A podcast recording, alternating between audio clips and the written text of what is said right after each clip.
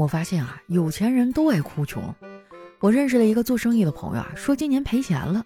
后来仔细一打听，才发现他所谓的赔钱啊，是年初呢预算今年赚三百个 W，结果只赚了二百七。然后他就到处跟人说啊，今年亏了三十万。大家好，这里是喜马拉雅出品的《非常六加七》啊，我是穷的实实在在的哈利波特大假期。哎呀，我发现我可能真的老了，很多潮流都追不上了。我今天才喝上酱香拿铁，就是那个瑞幸和茅台联名的咖啡。我看微博啊，说茅台还跟巧克力联名了，想要做酒心巧克力。茅台好像找到一个新的营销思路啊！我现在就想知道啊，茅台啥时候跟我连个名啊？名字我都想好了，就叫毛病。正好我有精神病。这话说的真一点都不夸张啊！我觉得我现在的精神状态就挺堪忧的。我甚至呢还找了一个心理咨询师，那个咨询师啊特别的专业。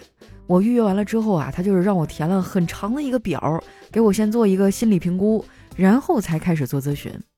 我觉得跟他聊完了啊，真的好多了。结束的时候呢，我还加了他的微信。加完以后啊，我翻了一下他的朋友圈，发现他的朋友圈置顶是这么写的：身为职业心理咨询师。我能十分确定的告诉各位，虽然心理治疗对大家有帮助，但绝大多数人啊，真正需要的是钱。扎心了哈！不愧是心理咨询师啊，一下就说出了事情的本质。钱确实能解决这世上百分之九十的问题，剩下那百分之十的问题呢，可以用钱去缓解。那次心理咨询啊，给了我很大的帮助啊，让我有了重新出发的力量。很多人对心理咨询有误解啊，有人甚至觉得这不就是大忽悠吗？其实啊，并不是这样的。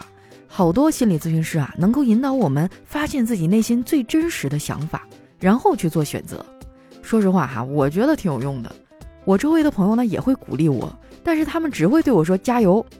有时候我就想啊，我要是插电的就好了，这样我就不用加油了。其实很多事情啊，不是我加油就可以的。比如说谈恋爱这个事儿，我爸天天催我找男朋友，你们也会在评论区啊秀完恩爱之后就催我赶紧脱单，我难道不想有对象吗？我做梦都想脱单，好不好？昨天晚上我还梦到月老了呢，我就问他为什么不给我一段美好的姻缘，他说红绳太短，你腿太粗，我系不上啊。人生真的太难了。从前车马很慢，书信很远，一生只够爱一个人。现在交通互联网这么发达，我以为我可以多爱几个，结果没想到还不如以前了呢。我爸催我结婚啊，主要是想赶紧抱外孙子，所以哈，如果我真的结婚了，那紧接着他就会催生。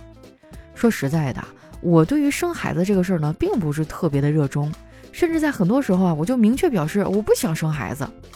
我爸呢就特别不理解我的想法，还问我为什么会这么想啊？我跟他解释过很多次，就是解释不通啊。后来有一次啊，我们正在看电视，我就指着电视里的《西游记》说：“爸，你看人家《西游记》里的唐僧啊，到了女儿国，喝了子母河里的水，怀孕了，一辈子不杀生的他，第一反应都是赶紧给打掉。唐僧都怕成这样了，更何况是我这个凡人啊？我说的是不是挺有道理的？”生孩子是很危险的，而且生孩子呢，就像开盲盒一样，你都不知道你会遇到天使还是魔鬼。我最近啊频繁出差，总坐高铁嘛，哇，就在高铁上遇到好几次啊那种跑来跑去的熊孩子，还大喊大叫的。我当时连着发了好几条朋友圈啊，就吐槽这个事儿。刚发出去没多久啊，小黑就在下面评论：“佳琪啊，你这点儿也太背了吧！我就从来没有遇到过熊孩子，而且从小到大啊，周围的人都没有人敢惹我。”小时候邻居大人捉弄我，被我拿着板砖追着打，我当时就被他这个评论给逗笑了。我说：“黑哥，有没有可能你就是那个熊孩子呢？”小黑看到这个评论之后，当场就破防了，给我发了好几条六十秒的微信语音，我看着都脑瓜疼啊，转换成文字都得转半天。对方要是口齿不清呢，我看文字我都看不懂。我周围啊就有好几个这样的人，经常就在微信里发那种巨长的语音条。哇，我希望这些人能回忆起来哈，手机还有一个功能叫做打电话。这不是我背后吐槽哈，我当着他们面我也会这么说。但是不同的人呢，对这个事儿有不同的反应。有的人啊会接受并且改正，而有的人呢就会反驳啊，我给你发语音是因为我跟你比较熟嘛。我对熟人的态度啊，就是微信上能解决的事儿哈，就不要再打电话来了。对不熟的人的态度呢，就是打电话能解决的事儿，咱们就不要加微信了，好不好？确实啊，他说的也不是完全没有道理。有的时候呢，我会碍于面子啊，加一些我不想加的人的微信，比如说我的健身教练。加上之后呢，一开始我们没怎么说话，后来有一次闲着没事儿啊，我就跟他抖个机灵。我说：“哎，教练，减肥需要我本人过去吗？”教练只给我回复仨字儿：“尽量吧。”从那之后呢，他就开始催我去健身房锻炼。我每次啊都说啊明天去，但是每次啊都会放他鸽子。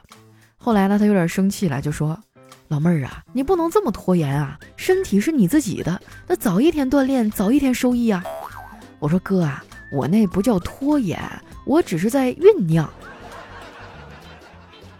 后来啊，在这个教练的不懈努力下，我终于被他薅去了健身房。其实去健身房也挺好的。以前啊，我真的很难明白一分钟到底有多长。直到我开始了锻炼，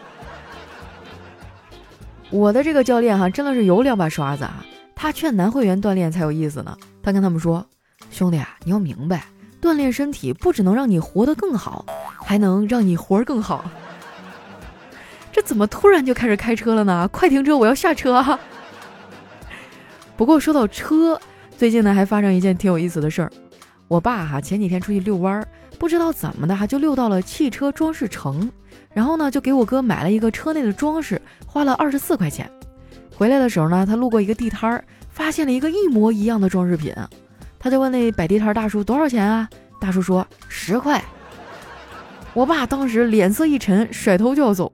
没想到那个大叔没放弃，大喊说：“哥，你要是诚心要六块钱，你拿走啊！”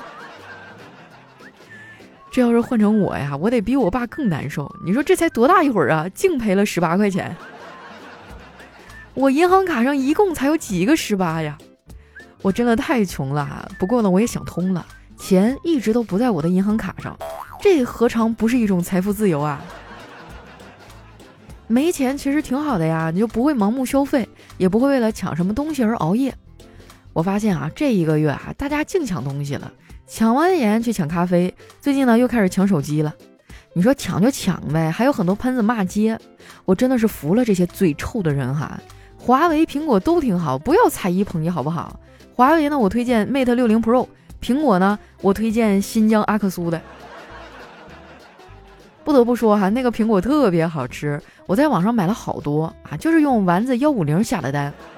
说到这个啊，好久没有提我的返利公众号了，大家是不是都会忘了用它去省钱啊？现在赚钱不容易哈，咱能省则省啊。还有粉丝没有关注这公众号的吗？名字叫做丸子幺五零啊，就是那个阿拉伯数字一百五啊。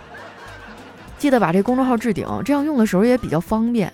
这个返利号呢，不仅网购能省钱，像什么打车呀、加油啊、叫外卖哈，都能领券，就相当于关注这一个返利公众号，生活的方方面面哈都能省钱，可以说是相当的方便了啊！入股不亏，赶紧关注起来。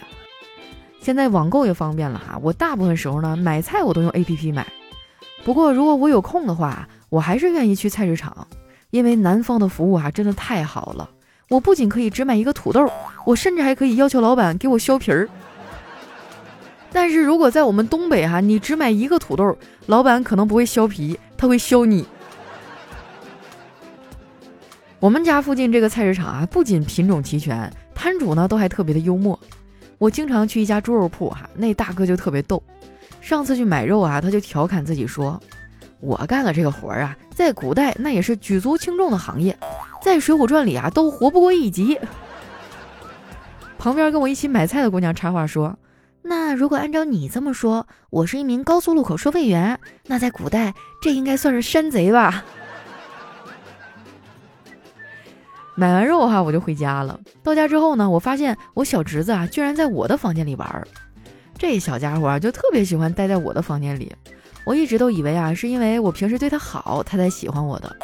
直到有一次，我听到他和他小伙伴的对话，他说：“走去我姑姑的房间玩，把客厅搞脏了，爷爷肯定会骂我。但是我姑姑的房间乱得跟猪圈一样，脏不脏的，反正也看不出来。”这个熊孩子，我看他是又皮痒欠揍了，是不是？我就是吃了脾气好的亏啊！这孩子有啥事儿都来找我啊，想去哪儿也让我带着去。暑假的时候呢，他非得去海底世界，我没搭理他。不是我没时间啊，也不是说我不想花钱，主要是我对海洋动物了解不多呀，我怕到时候就露馅儿了。不瞒你们说啊，我知道了那些海洋中的动物，大部分啊都是在海鲜大排档认识的。小家伙被拒绝之后啊，就特别不开心啊。最后呢，我哥答应啊带他去看儿童剧，他才不闹了。那天呢，我也跟着去了。不过我去看的啊是隔壁厅的音乐会，不是为了装逼哈，我就是图个新鲜，就看看没有看过的演出。看完之后啊，我发现中西方音乐还是有很大差距的。贝多芬弹一晚上的钢琴，我也不一定能懂他的忧伤是什么。但是农村的唢呐一响，哎，我就知道要吃席了。很多朋友都知道啊，我常住上海嘛，基本上就两个事儿我会回老家。一个是婚礼，另一个就是葬礼。上次老家的表哥结婚哈，我就是请假去参加的典礼。那一次呢，我就遇到了很久没见的表妹。我问她最近在干嘛呀？她说准备辞职啊，回家考研。我就鼓励了她一下，然后没再说别的。我发现啊，先回家把驾照考下来和辞职准备考研，应该并称为当代年轻人不想工作的两大借口。哎，开个小玩笑哈，其实人生嘛，还是要不断的去提升自己的。我现在就是工作太忙，要不然我也去考研。希望各位朋友能够考研成功哈。那在节目的最后呢，喜欢我的宝贝儿可以关注一下我的新浪微博和公众微信，搜索主播佳期。最后还有一个小小小小的请求啊，就是麻烦大家呢，一定把你们手里免费的月票送给我，签到和收听节目啊，都能领到免费月票，拜托大家都点一点哈。这个月能不能吃上鸡腿就全靠你们了，谢谢大家。那今天我们的节目就先到这儿，我是佳期，我们下期节目再见。